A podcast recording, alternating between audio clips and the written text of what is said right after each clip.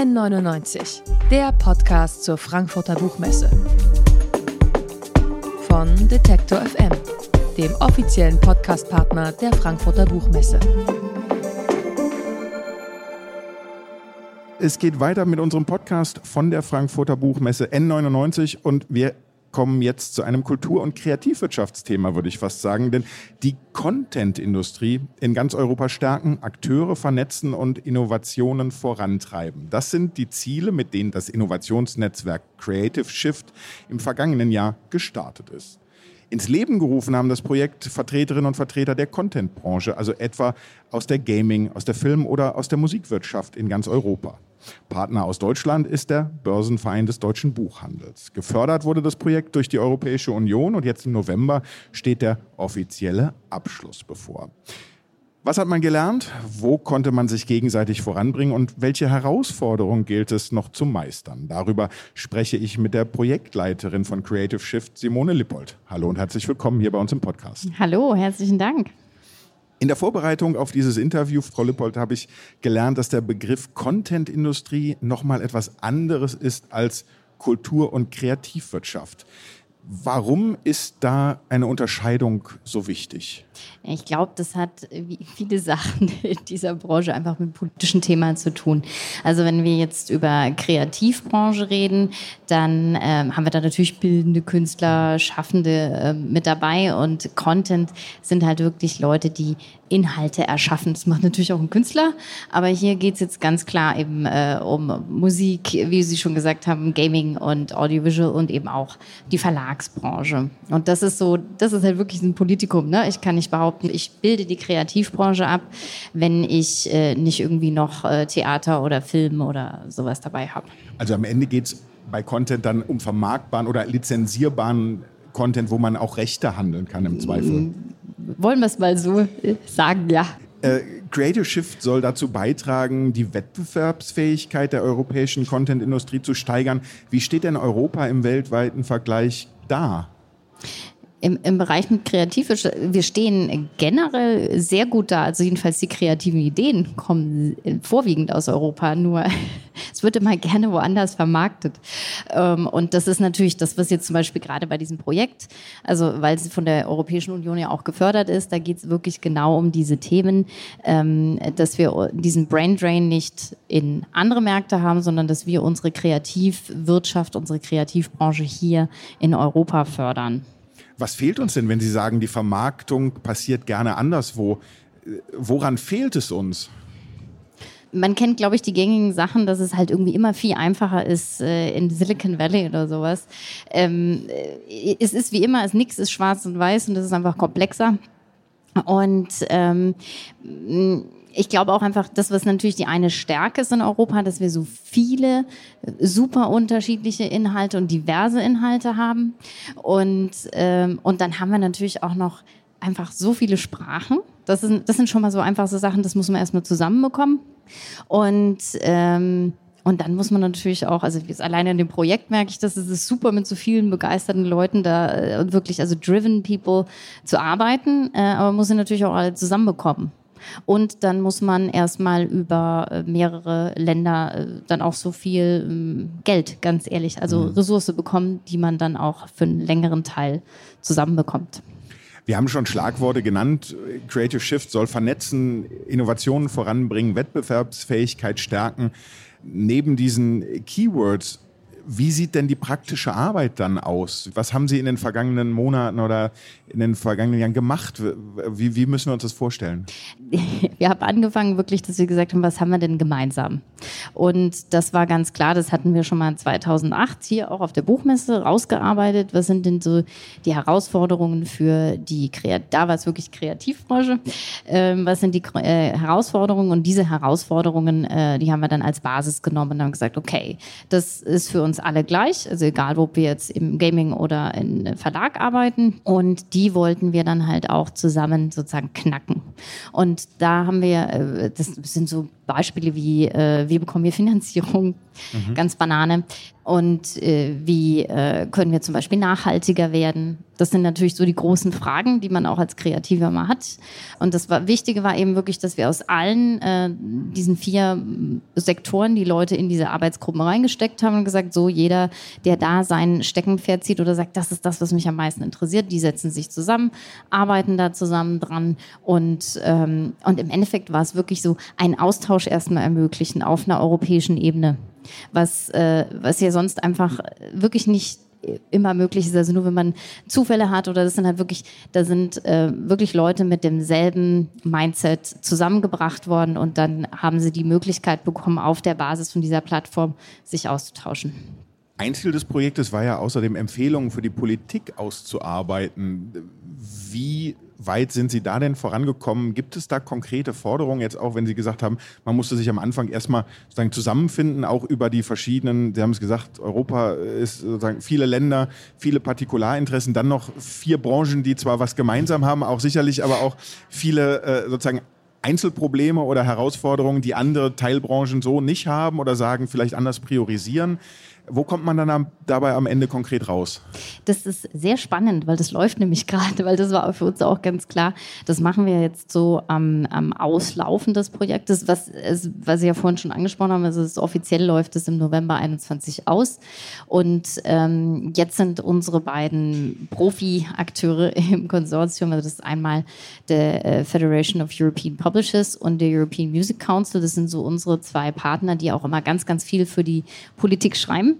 Und die machen jetzt gerade in unserer Community die Umfrage, so wo würdet ihr euch gern vertreten sehen, wo seht ihr jetzt gerade ähm, auf Basis von unserer äh, Arbeit in den Arbeitsgruppen äh, eure, ähm, eure Wünsche oder wo ihr sagt, da müssen wir unterstützt werden. Also das ist wirklich, das ist wirklich alles so ein Entstehungsprozess. Und ja, ich bin gespannt. Von unserer Seite aus kann ich halt schon gleich sagen, dass äh, Sichtbarkeit und, und dieses Zusammenwachsen, das ist ähm, super wichtig und das auch nochmal eben aber das als politische sozusagen Anforderungen zu formulieren heißt, wir brauchen weiter für wirklich innovative, auch so Nischenideen, da brauchen wir eine Unterstützung. Das kriegen wir sonst einfach nicht hin. Sonst sind wir nämlich wieder so ähnlich auf dem, ähm, wenn man jetzt wieder das, dieses Bild bemühen möchte, Amerika, da hat man dann halt Privatinteressen, ne, wo dann ein, ein Millionär dann sein Geld da reinsteckt und sagt, das möchte ich fördern. Und das ist super schön, dass das jemand macht, aber die Frage ist das immer, ob dann halt eine Privatinteresse genau das ist, was dann eine europäische Kultur ausmachen will. Gleichzeitig, wenn, wenn wir jetzt weiter über die USA reden oder was ja auch, egal ob man es nun Content-Industrie nennt oder Teilbereiche von Kreativwirtschaft, wenn wir uns äh, im Streaming-Bereich umtun und jetzt sehen, wie aus Südkorea oder auch aus Deutschland plötzlich Serien erfolgreich sind auf dem internationalen Markt, was ja dahinter steht, jetzt egal welche Inhalte das genau sind, ist ja immer ein, ein besonders einfaches Konzept, wie ich einen Zuschauerinnen und Zuschauer oder noch, noch breiter gesagt, Kunden an mich binden kann, überzeugen kann, erreichen kann. Kommen wir denn da mit sozusagen diesem europäischen Flickenteppich, ich sage es jetzt so, so ohne, ohne das so negativ zu meinen, mhm. kommen wir da überhaupt ran, diese, ja, ich glaube auch von uns allen heute gewünschte, ja, mit einem Klick oder mit 99 Cent mhm. ist alles erreichbar und liegt mir die ganze Welt zu Füßen und ich kann es einfach nutzen. Können wir da hinkommen, wenn Sie jetzt auch so auf die Herausforderungen blicken, die so artikuliert die, worden sind im letzten die Jahr? So, die so anstehen. Ne? Mhm. Das, ist, das, ist, eine gute Frage. Können wir das so erreichen? Ich bin, also ich bin erstmal ein großer Optimist. Was ich in der Arbeit mit den Partnern da erlebt habe, dass, dass alle wirklich was Neues ausprobieren wollen und äh, nicht nur was Neues, sondern die wollen halt auch ihre Ideen voranbringen. Und auch vor allen Dingen, was immer klarer wird, äh, also Kollaboration, Zusammenarbeit ist wirklich das Neue. Also eben nicht mehr dieses, nee, ich möchte dann aber nur für mich. Das mag vielleicht jetzt, wenn man so auf einer politischen europäischen Ebene, mag das vielleicht manchen zickern und zackern, aber jetzt gerade in so einem Projekt, wo man wirklich Leute hat, die sagen, wir wollen wirklich ein neues Level machen, bin ich definitiv der Meinung, dass man das hinbekommen kann. Und ich meine, ich, ohne, ich habe jetzt keinerlei Expertise im Bereich Netflix oder sowas, aber wenn ich sehe, da gibt es ja auch genügend europäische Produktionen, wo ich denke, dass, also wie gesagt, die, die Ideen und die Kreativität ist da und ich denke, wir sind auf einem guten Weg dahin. Wir haben es jetzt schon an einigen Stellen gesagt, im November läuft das Projekt offiziell aus. Die Netzwerke, die Sie aufgebaut haben, wir reden ja aktuell auch sehr viel über nachhaltige Strukturen. Die sollen ja langlebiger sein. Was bleibt nach dem Ende von Creative Shift oder was hm. kommt als nächstes, könnte man auch fragen. Ja, also äh, erstmal da ist natürlich äh, auch das, was Sie auch vorhin schon angesprochen haben, ne, was hat man so gelernt in dieser Zeit? Also wir sind ja wirklich, wir sind vor Corona gestartet und hatten dann natürlich einen super Plan mit, wir machen alles on-site und wir sehen uns ganz oft und mussten das ja wirklich einmal komplett umkippen. Das hat uns wirklich nochmal drei Monate gekostet um das dann alles digital aufzuziehen. So. Und da ist auch wirklich so der Lerneffekt zu sehen, mh, hm, in einem halben Jahr eine Community so aufzubauen, dass dann alles funzt und äh, so viele äh, Inhalte da sind, dass, äh, dass das sozusagen schon eine sich selbst tragende Plattform wird, das klappt nicht. Also das ist für mich ganz klar äh, das Learning, aber ich sehe das immer noch, also alle Partner auch in der Community sagen, wir wollen es unbedingt weitermachen und das ist auch genau das, also wir wollen das auch weiterführen und klar, da muss man natürlich auch bei sich selbst in den Unternehmen werben, das ist richtig, äh, ohne die Ressource jetzt wie zum Beispiel mich oder ähm, meine Kollegin, klappt das halt nicht. so wie ganz viele andere Rädchen bei uns in der Börsenvereinsgruppe, die da mitgewirkt haben. Das sind ja auch Leute von der äh, Frankfurter Buchmesse und Leute von der MVB und vom Börsenverein. Und ähm, das muss nun natürlich weiter mit reinfließen. Aber es wird ohne äh, nochmal eine, äh, sozusagen eine Unterstützung von öffentlichem Geldgeber. Und das hoffen wir natürlich auch bei der Kommission, dass wir da nochmal mit rantreten können und nochmal eine Unterstützung bekommen. Das heißt, es gibt Pläne sozusagen für Creative Shift 2.0 jetzt als, als Fortsetzung konkret? Ja, definitiv. Also wir haben ja auch jetzt aus diesen Arbeitsgruppen haben wir ja wirklich schon äh, tolle Teilprojekte rausbekommen, also die auch ganz konkret sind. Das ist jetzt ja nicht nur so heiße Luft, die da rausgekommen ist und so, wir wollen über eine Wiese hüpfen und uns freuen, sondern da sind ja ganz konkrete Ideen rausgekommen. Zum Beispiel? und zwar einmal ähm, haben wir ja genau diese, diese cross-sektorale Zusammenarbeit, haben wir jetzt gesagt, wir möchten das äh, zum Beispiel in unserem Event in Mailand ähm, im November, möchten wir das also als, als Soft-Opening machen, dass wir da jetzt wirklich in allen großen äh, Veranstaltungen aus den verschiedenen Content-Sektoren, dass wir dort präsent sind, aber mit den Leuten aus der cross-sektoralen äh, Community und dann hier Leute, junge, äh, junge Leute dann wirklich ihre Ideen vorstellen können, pitchen vor den Experten aus diesem jeweiligen äh, Sektor und ähm, da nochmal wirklich so ein bisschen Mentoring bekommen und dann wird das immer so weitergetragen von Event zu Event. Und dann kann man natürlich die Hoffnung, dass man das dann einfach auch noch mal größer aufziehen kann und vielleicht dann wirklich so ein Jahresevent dann wird. Das ist aber schon wieder Zukunftsmusik. Aber das ist eine Sache, die fangen wir jetzt konkret an im November. Dann haben wir ein äh, Finanzierungstool entwickelt, äh, weil wir auch einfach gemerkt haben, dass gerade bei den Kreativen super Ideen da sind, aber nicht immer das Wissen, mit welcher, äh, mit, mit welcher Basis konnte ich denn überhaupt bei dem Investor punkten. Und das ist wirklich so ein Tool, da kann man 50 Fragen beantworten, dann hat man etwa eine Ahnung, okay, ich muss jetzt im Bereich Zahlen noch einfach richtig nacharbeiten oder in der Präsentation oder so. Das ist schon mal ein Tool, das wir jetzt rausgeben an die Community. Und dann ist natürlich auch noch das Thema Nachhaltigkeit. Also wir haben den ersten Aufschlag gemacht, dass wir gerne einen Sustainability Guide für die Sektoren entwickeln wollen. Und da müsste man jetzt aber konkret mit einer Studie reingehen und mal schauen, was haben denn alle Sektoren aufzuweisen. Also genug Material ja. für fast schon noch eine dritte Creative Shift 3.0.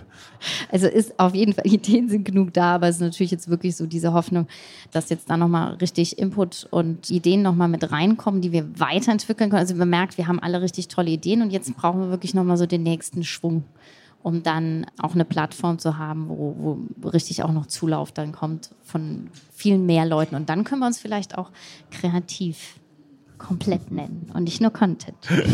Das sagt Simone Lippold. Sie ist Projektleiterin des Europäischen Innovationsnetzwerks Creative Shift. Und ich sage an dieser Stelle vielen herzlichen Dank für das Gespräch. Ich danke auch. N99, der Podcast zur Frankfurter Buchmesse. Von Detektor FM, dem offiziellen Podcastpartner der Frankfurter Buchmesse.